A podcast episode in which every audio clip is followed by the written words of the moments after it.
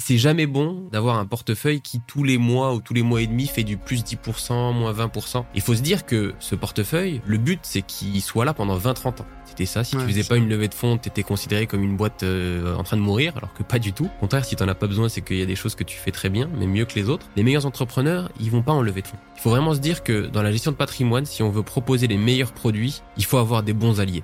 Quand on investit dans du privé, sur 95% des fonds, le vrai pacte qui est signé avec la maison de gestion private equity, c'est je suis prêt à ce que mon argent soit bloqué pendant 10 ans. Au fur et à mesure qu'on va avancer, le private equity, je pense, va prendre de plus en plus d'importance dans les portefeuilles des gens. Et donc le fait que l'État pousse, qu'il y ait de plus en plus de fonds avec des tickets minimum de plus en plus faibles, va faire que par la force des choses, les gens vont adopter petit à petit cette classe d'actifs.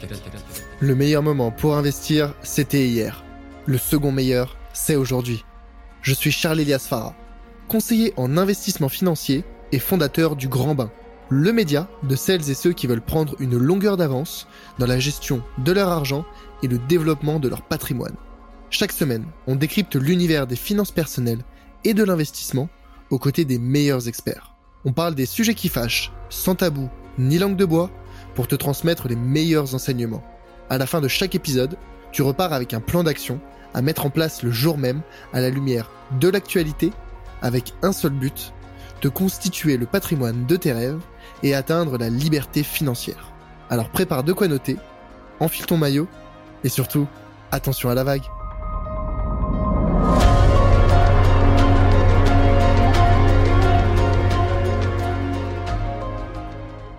Ça fait déjà quelques années que ça commence à se démocratiser, en tout cas l'accès à l'investissement. Toute la difficulté, c'est de savoir est-ce que les produits auxquels j'ai accès, ou en tout cas la méthodologie que je veux appliquer, c'est la bonne, ou c'est celle qui est adaptée à mon profil. Et cette tendance, elle impacte, je trouve, des personnes de plus en plus jeunes. Toi, tu le voyais il y a quelques années où tu dis c'est surtout à partir de la trentaine, parce que pour tout un tas de raisons, des événements de vie, des enfants, des mariages, des voilà, des situations professionnelles. Mais je le vois aussi euh, encore à moindre échelle un petit peu, mais à mon, à mon âge. moi j'ai 26 ans. Et quand je suis rentré bah, dans le cabinet de conseil, donc euh, il y a deux ans, je me disais, waouh, euh, en fait, euh, je gagne plutôt bien ma vie, ou en tout cas, je dépense pas tout l'argent que je gagne. Qu'est-ce que je vais faire de cet argent-là? Et cette réflexion, elle m'est venue, bon, bah, sûrement beaucoup plus tôt que la, moyenne, mais il y avait quand même des gens autour de moi qui commençaient à se demander, ouais, mais qu'est-ce que je peux faire de mes sous Que ce soit des questions d'épargne, ah, mais j'aimerais bien pouvoir un petit peu plus épargner, pouvoir plus me faire plaisir, ou dans des réflexions plus long terme de me dire ah bah je voudrais préparer tel événement, je voudrais préparer la retraite, je voudrais anticiper. Et je trouve que c'est une bonne chose. Mais aujourd'hui la difficulté c'est tu l'as dit, est-ce que le produit ou est-ce que les conseils auxquels j'ai accès ce sont les bons? Je pense qu'on a un peu ce problème d'infobésité notamment sur l'investissement où tu as accès à plein d'informations mais très difficilement tu peux distinguer le vrai du faux, le bon du mauvais et comment est-ce que dans ce cas-là, Ramify répond à ce besoin de dire non mais il y a plein d'informations, mais nous, nos informations à nous, ou en tout cas celles qu'on vous propose, elles répondent plus précisément, plus pertinemment à votre besoin bah, C'est une super question et je pense qu'il y a deux éléments importants. Le premier, c'est que lorsqu'on rentre en contact avec un potentiel client, quelqu'un d'intéressé ou qui s'intéresse de près ou de loin à Ramify, on essaye d'être assez clair sur euh, ce qu'on propose. C'est-à-dire que il faut être assez honnête avec soi-même et se dire on n'est pas en train de dire que l'investissement, c'est euh, rocket science, c'est euh, incompréhensible, il faut absolument se faire accompagner. Non. Ce qu'on dit, c'est que il faut y accorder du temps et bien le faire. C'est surtout ça. Le, le... Alors c'est encore mieux si c'est fait par des experts, mais moi je suis persuadé que quelqu'un qui aime les finances perso et est prêt à y accorder du temps peut s'en occuper seul. C'est possible. Combien de temps? Exactement. C'est ça la, la question. C'est que les gens pensent que, en tout cas, au début, quand le patrimoine est, est assez faible ou qu'il n'y a pas d'application fiscale compliquée, on peut s'en occuper. En plus, euh, c'est assez intéressant parce qu'on regarde des news, ça nous permet d'être connecté à la macro, à ce qui se passe euh, voilà sur les marchés. Donc euh, il y a un effet bénéfique au-delà de juste voir ses intérêts augmenter au fil des années. Mais au fur et à mesure que ça se complexifie, faut être au courant des applications fiscales qui changent des fois tous les ans, des nouveaux produits, comment diversifier, le faire de la manière la plus optimisée, aller regarder les frais. Et ça prend beaucoup de temps. Et donc au début, ce qu'on dit aux clients, c'est écoutez, nous, on est les experts qui peuvent vous accompagner et on va vous faire gagner beaucoup de temps. Si vous avez un jour par mois, c'est pas énorme, mais il faut quand même les trouver, le trouver ce jour par mois. Alors vous pouvez le faire seul. Nous, ce qu'on vous propose, c'est de gagner ce temps-là et on vous assure qu'on va faire le travail d'analyse pour aller chercher les meilleurs produits, les plus adaptés à votre situation et qu'il n'y aura pas de surfrais. dû à l'intervention de Ramify. Ça, c'est très important. Donc ensuite, comment est-ce qu'on fait pour euh, assurer une objectivité? C'est que, et ça, ça nous vient du background de, bah, du mien et de celui d'Olivier, mais surtout de celui d'Olivier. On a tous les deux un background d'ingénieur, mais lui a vraiment travaillé dans le milieu de la finance avec une teinte euh, quantitative. C'est-à-dire que lui, il travaille dans un fonds d'investissement américain euh, aux États-Unis où son travail, c'était de mettre en place des stratégies d'investissement qu'on appelle systématiques et quantitatives, donc qui vont se baser sur les données historiques, euh, sur des signaux de marché. Donc le but, c'est de vraiment retirer tous les biais humains. Il n'y a pas de je pense que, c'est au vu des informations et des données disponibles, voilà ce qu'on peut en tirer. C'est comme ça qu'on conseille nos clients, c'est comme ça qu'on crée nos portefeuilles. Donc on essaye de mettre en place une relation avec le client qui n'est pas crois-moi sur parole, c'est voici les arguments tangibles sur lesquels je me base pour faire cette recommandation-là. Le client y a accès et peut faire son choix. C'est une posture très différente. On va pas appeler le client en lui disant écoute, moi je pense que ce fonds-là, euh, c'est une pépite, tu vas voir, etc. Non, c'est on a fait cette analyse, on a regardé l'historicité de ce fonds, on considère que par rapport à d'autres fonds, il est plus intéressant au vu de ta situation et on engage la discussion avec le client. Il y a des clients qui n'attendent que ça, c'est-à-dire avoir tout près des arguments pour pouvoir prendre une décision, et c'est ce qu'on fait. Il y en a d'autres, soit connaisseurs, soit qui ont envie, et ça c'est très important, de voir leurs préférences d'investissement sur leur portefeuille. Bien sûr qu'on est ouvert à la discussion. Ah mais moi, je suis prêt à sacrifier un petit peu de, de rendement pour une cause X ou Y, qui peut être euh, l'écologie ou autre, ou, l'inclusion euh, dans l'économie, ça, bien sûr, il n'y a pas de souci et on le fait. Donc c'est vraiment une démarche de co-construction basée sur les data historiques et sur des optimisations qu'on fait maison et qu'on présente aux clients. C'est un petit peu une posture de hedge fund finalement. Vous faites l'analyse macro, en fait, par rapport à des peut-être des conseillers ou des banques ou autres qui euh, vont prendre des analyses déjà faites ou qui vont acheter des analyses déjà faites vous, vous allez peut-être faire un step au-dessus, vous remontez un peu la chaîne de valeur, vous faites vous-même l'analyse macro, micro du fonds, mais ce sera toujours d'un fonds ou vous allez avoir euh, d'autres investissements? Alors, on a plusieurs types d'investissements qui peuvent être adaptés à plusieurs types d'investisseurs. On a nos propres portefeuilles. Donc là, pour ceux qui connaissent ces termes, c'est de la gestion pilotée. Donc, euh, on va proposer à un client d'ouvrir une assurance vie, un PER, bientôt un PEA, et de déléguer la tâche de maintien du portefeuille. Donc le client choisit son portefeuille, son niveau de risque, ses préférences d'investissement, ses classes d'actifs. C'est-à-dire que euh, on n'est pas obligé d'avoir uniquement des ETF actions obligations. On peut rajouter de l'immobilier, on peut rajouter du fonds euro, bientôt du private equity, toujours dans une logique de diversification. Mais ça, c'est des produits qui sont destinés donc euh, aux personnes qui sont prêtes à déléguer cette gestion-là. Et donc c'est nos équipes de recherche en interne qui créent et maintiennent ces portefeuilles. Ensuite, on a aussi de l'investissement direct. Et c'est là où euh, la notion de hedge fund n'est plus adaptée. Là, c'est vraiment du conseil. C'est-à-dire que un client va venir vers nous, nous dire voilà, moi je suis intéressé par tel type d'investissement. Ça peut être un type de produit, ça peut être un, un projet d'investissement en particulier, ça peut être euh, un besoin de défiscalisation. Et là, nous, notre rôle d'analyste, c'est d'aller scanner tous les produits disponibles sur le marché et de proposer au client ce qui, selon nous, est le plus adapté à sa situation. Et le plus adapté à sa situation, mathématiquement, c'est très facile à modéliser, c'est qu'est-ce qui maximise le rendement du client, net de frais, net d'impôts, en respectant ses préférences d'investissement qui peuvent être euh, je veux investir en Europe, euh, je veux euh, que la trajectoire température de mon portefeuille soit de temps aligné avec l'accord de Paris ou pas. On peut vraiment imaginer beaucoup de choses et le but c'est vraiment de pouvoir s'adapter au client au maximum. Hmm. Ouais, donc vous modélisez un petit peu euh, les, besoins du client d'un point de vue euh, mathématique, vous convertissez sous format euh, marché, et ensuite ça crée un certain portefeuille que vous lui proposez, quoi. Exactement. Alors bien sûr, après, là, ça peut paraître très robotique, mais il faut se dire que les mathématiques et les algorithmes d'optimisation ne, sont qu'un outil pour aller plus vite. C'est-à-dire que derrière, il y a une équipe de gestion avec Olivier et son équipe. Donc on essaie d'être hyper exigeant niveau, niveau recrutement avec des gens qui ont eu des expériences dans ces fonds-là les hedge funds un peu quantitatifs dont, tu as parlé au début, pour avoir un, regard au-delà de l'algorithme et se dire, OK, voilà ce que nous propose l'algorithme d'un point de vue un peu froid. Maintenant, nous, au vu de notre connaissance du marché, la connaissance des équipes de gestion qui est hyper important. Par exemple, tu prenais l'exemple du private equity. Bon, private equity, c'est à la fois un peu obscur comme monde, mais au final, en France, il y a 30 ou 40 fonds qu'on peut proposer à un particulier. Il y en a peut-être un petit peu plus. Donc connaître les équipes de gestion, les inviter, discuter avec eux, ça rajoute un élément euh, hyper important parce que c'est pas une entreprise de 100 euh, 000 personnes comme Google où tu n'auras jamais accès au management. Là, c'est un fonds de 10 à 15 personnes qui va gérer des participations dans des entreprises. Donc l'aspect humain se dire est-ce que cette équipe de gestion est de bonne qualité, est-ce qu'elle se connaît, est-ce qu'il y a des synergies et des complémentarités dans l'équipe, c'est hyper important. Et donc ça, c'est vraiment le travail de l'équipe de gestion qui va incorporer ça dans les analyses qu'on propose aux clients. Ouais, ça, ça, fait partie en fait des éléments d'analyse de la gestion active. Hein. Exactement.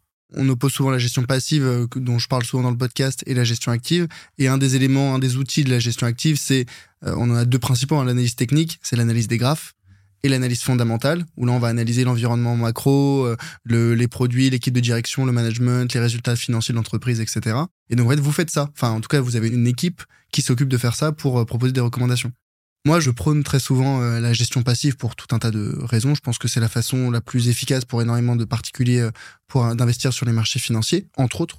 il y a d'autres types d'investissements. La gestion pilotée en est une autre. En tout cas, c'est souvent une, une sous-branche dans le sens où on délègue.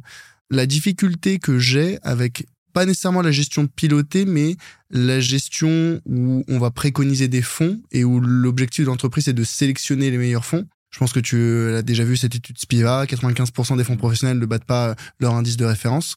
Comment ça se passe chez vous en termes de, performance par rapport, hein, encore une fois, moi je mets bien les, les bases, hein, l'indice de référence, on va partir sur tu vois, du MSCI World euh, ou, ou, du S&P 500, enfin peut-être plus large MSCI World. Comment ça se positionne par rapport à cet euh, indice de référence, vous, les, les fonds actions? Alors, c'est bien que tu poses la question parce que vu qu'on propose beaucoup de produits, on a tendance à confondre un petit peu ce qu'on peut pousser chez Ramify. Pour tout ce qui est contrat assurance vie PER, on est à 100% aligné avec ce que tu dis, gestion passive, et c'est ce qu'on propose. ETF action, ETF obligation. Ensuite, pour des soucis de diversification, on a rajouté des SCPI pour les gens euh, que ça intéresse, ajouter à leur, portefeuille. Et euh, on a bien vu sur l'année 2022 que c'était une bonne idée parce que les obligations qui étaient considérés comme les actifs un peu régulateurs, stabilisateurs de portefeuille, n'ont pas performé en 2022, en tout cas n'ont pas performé ce rôle. Et le fait d'avoir ajouté des SCPI dans le portefeuille, on voit qu'on a des performances bien meilleures que les équivalents portefeuille 100% ETF actions obligations sur l'année 2022. Euh, c'était assez drôle parce que c'était le retour de plusieurs clients sur l'année 2022. C'est comment est-ce possible que les obligations performent moins bien que les actions en temps de crise, alors que c'est censé être les actions, les, actifs les plus volatiles, qui voient leur rendement euh, changer euh, de manière violente pendant les crises.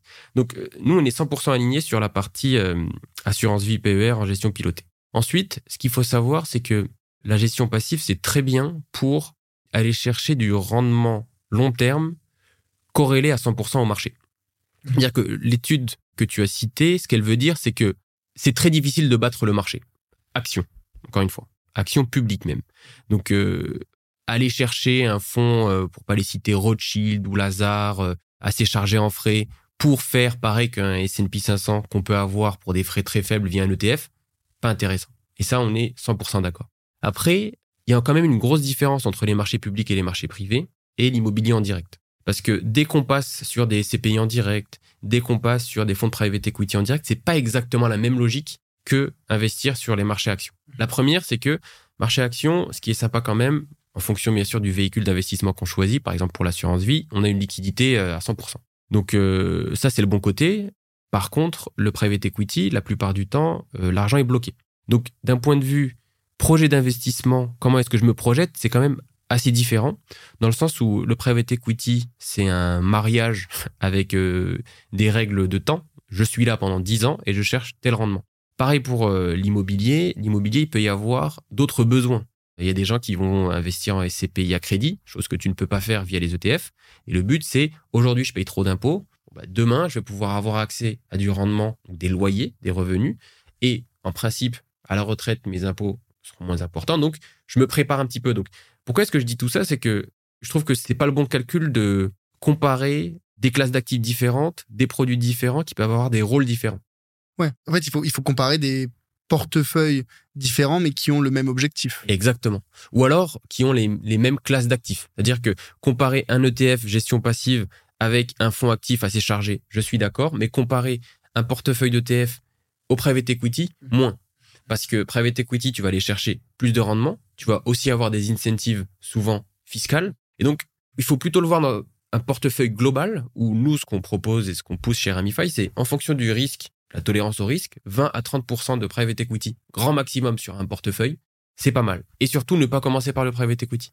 Commencer par assurance vie, PER, PEA, des choses plus liquides, faire ses premiers pas, explorer l'immobilier, ça de toute façon les Français adorent, j'ai pas besoin de leur conseiller, et ensuite aller chercher d'autres classes d'actifs, toujours dans cette logique de diversification.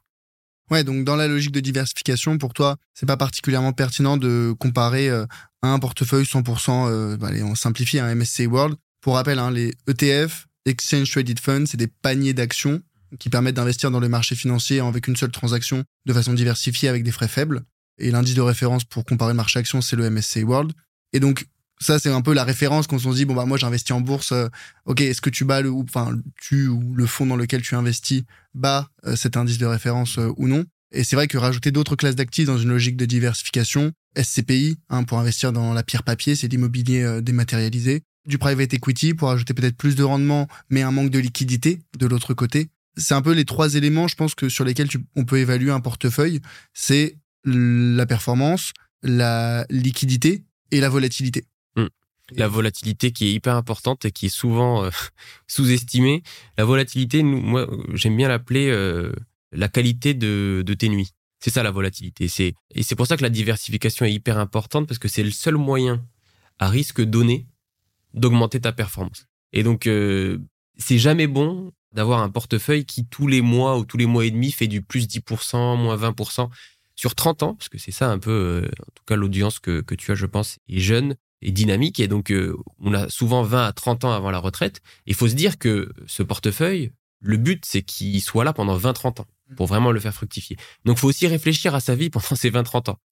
Si on est 100% euh, Tesla et qu'on se prend des moins 20, plus 20, moins 20, plus 20, au fur et à mesure que le portefeuille grossit, les nuits deviennent de plus en plus difficiles.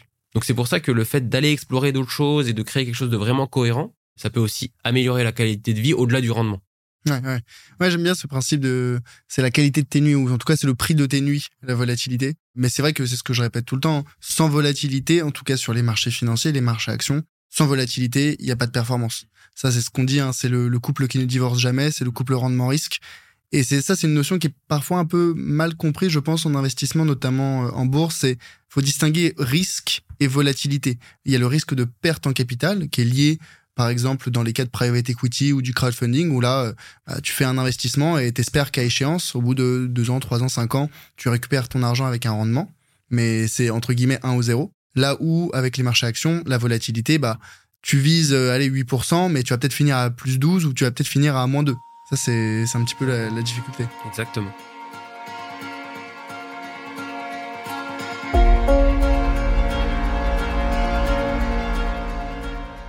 Hello, c'est Charlie.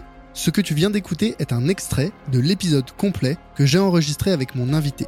Donc, si tu veux écouter la totalité de l'échange, tu peux dès maintenant le retrouver sur ta plateforme d'écoute préférée. Au passage, pense à mettre 5 étoiles au podcast s'il te plaît. Ça compte énormément pour moi et ça m'aide à développer le podcast. Je te remercie d'avance et te dis à très vite pour un prochain épisode. A plus